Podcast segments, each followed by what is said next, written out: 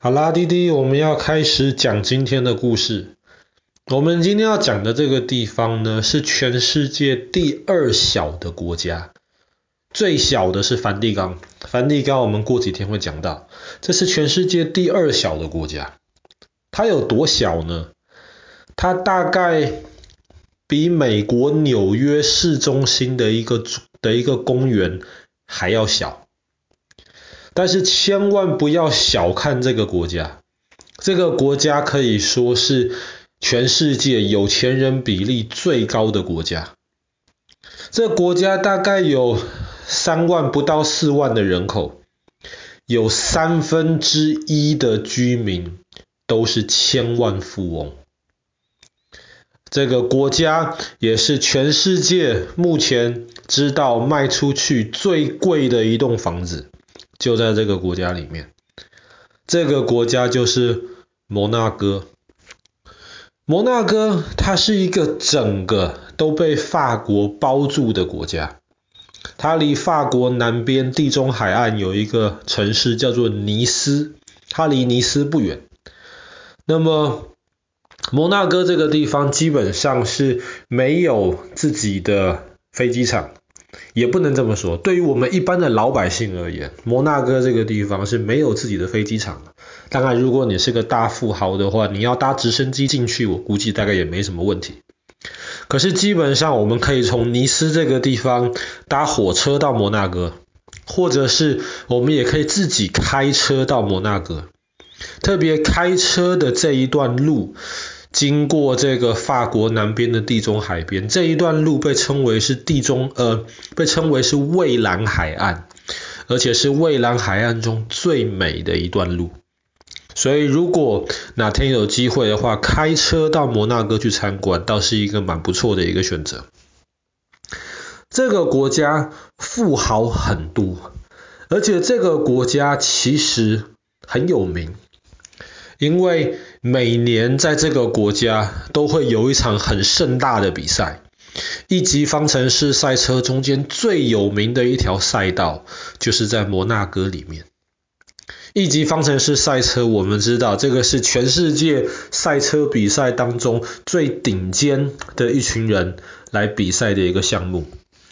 然后通常一级方程式都是在那种特别的那种场地里面才能够比赛，因为那些车子速度开得很快。可是每年大概五月底的时候，会在摩纳哥有一场比赛，那个时候呢，他们就会把摩纳哥这个城市市中心的一些路段给封起来，然后把那个封起来的那些路暂时改造成为可以让一级方程式赛车去里面比赛的路段。那么当然，像我们一般的老百姓，我们也可以买票去观赏在摩诺摩纳哥这个马路上面的赛车比赛。但是他们真的有钱的人，他们就都会在摩纳哥有房子、有公寓，他们可以从公寓的阳台上面直接看比赛，或者是有时候有一些人会把会把他们的公寓拿出来出租。这样子，这些很有钱的这些观光客也可以到那个地方，就看下面这些全世界跑得最快的车子，一辆一辆咻咻咻这样开过去。今天我们想到摩纳哥就是有钱，可是其实摩纳哥这个地方在一开始也是非常贫穷的。这个国家跟我们之前讲到的那个列支敦士登就是有点像，小。而且没有什么自然资源，它不像有些国家小，可是它有石油，或是有其他值钱的矿产。它也不是一个军事战略上面很重要的一个地方。摩纳哥这个地方其实很早以前就有人在那边开始居住，一开始希腊人，后来罗马人就在那边居住。在那边市中心有一块大山，或是你要说是大石头也可以，有点像是直布罗陀的那个大石头。那个大石头上面呢，就是摩纳哥的这个老城区，它基本上就是以老城区开始发展出来的。然后后来，意大利北边的一群人就把摩纳哥这个地方买了下来。然后后来这个地方又被封给了一个贵族，然后这个贵族他的后代一直到现在都是蒙纳哥的领导人，蒙纳哥的亲王。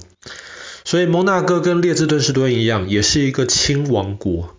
然后那个蒙纳哥的市中心里面，那个亲王的那个王宫，基本上就还是在那边，亲王也住在里面。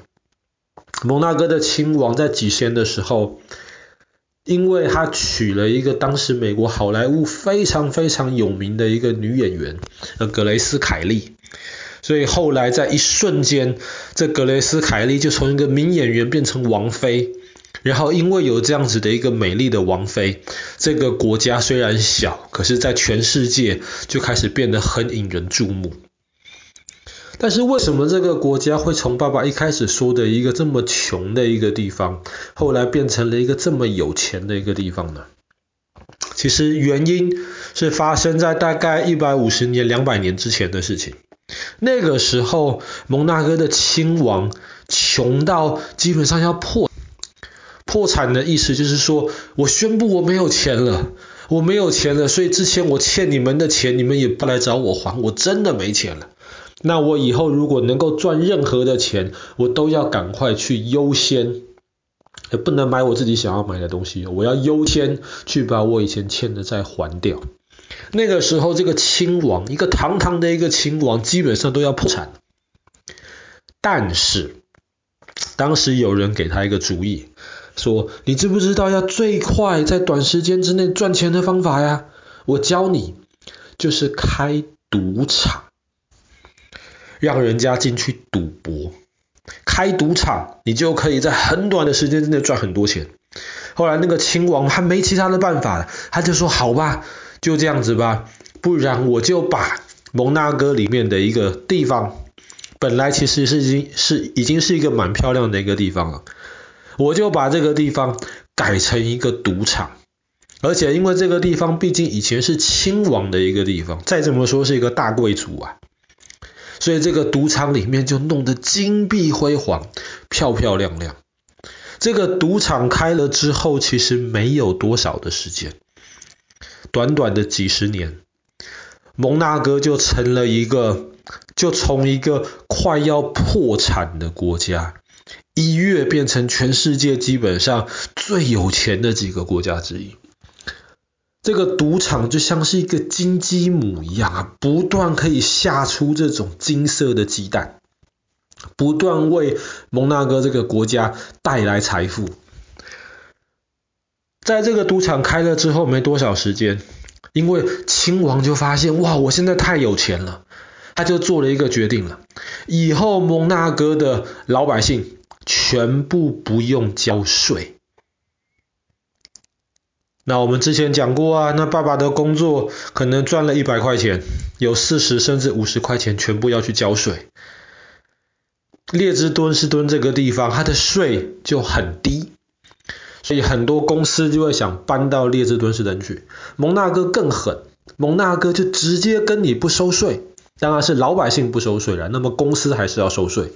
但是老百姓不收税，造成了一个什么结果？人人全部都挤到蒙纳哥去，反正在那边赚钱不用交税。你看，一开始有赌场，让这个国家变得越来越有钱。当国家有钱之后，就开始哎，不用交税。不用交税就吸引有钱的人过去，有钱的人在那边买东西，在那边买房子，这个国家就变得更有钱，越来越有钱。听起来好像很好哦。那么以后全世界知道哪一个国家没有钱就开赌场了，对不对？那当然不对，因为开赌场的这件事情本身其实是很糟糕的事情。为什么呢？赌场为什么可以赚这么多钱？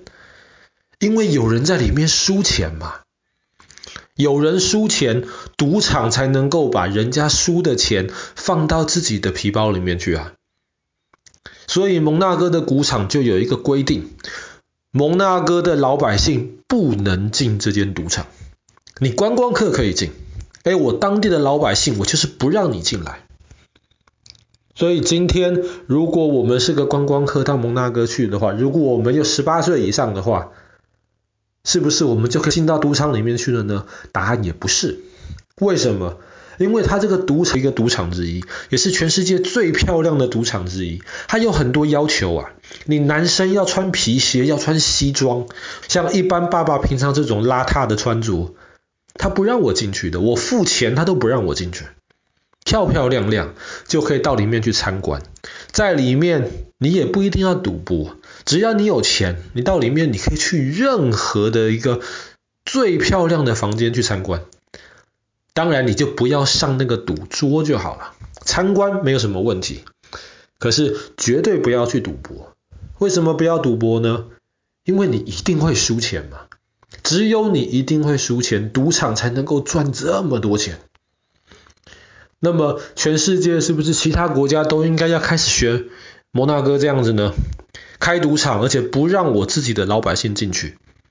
哎，其实现在全世界有越来越多的国家开始有这样子的一个想法，开赌场不让自己老百姓进，但是他们发现，即便是这个样子，其实自己老百姓虽然不能进赌场，但是因为赌这个东西实在是很糟糕的事情，所以就会对于这个地方造成了很多其他的一些问题。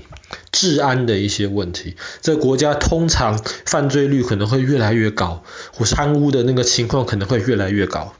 只是蒙纳哥幸运的地方就在于，他很早以前就开始做了，然后这个这样子的一个传统已经建立来了，所以今天会到蒙纳哥去赌博的，基本上非富即贵，就比较不太有那种犯罪的问题。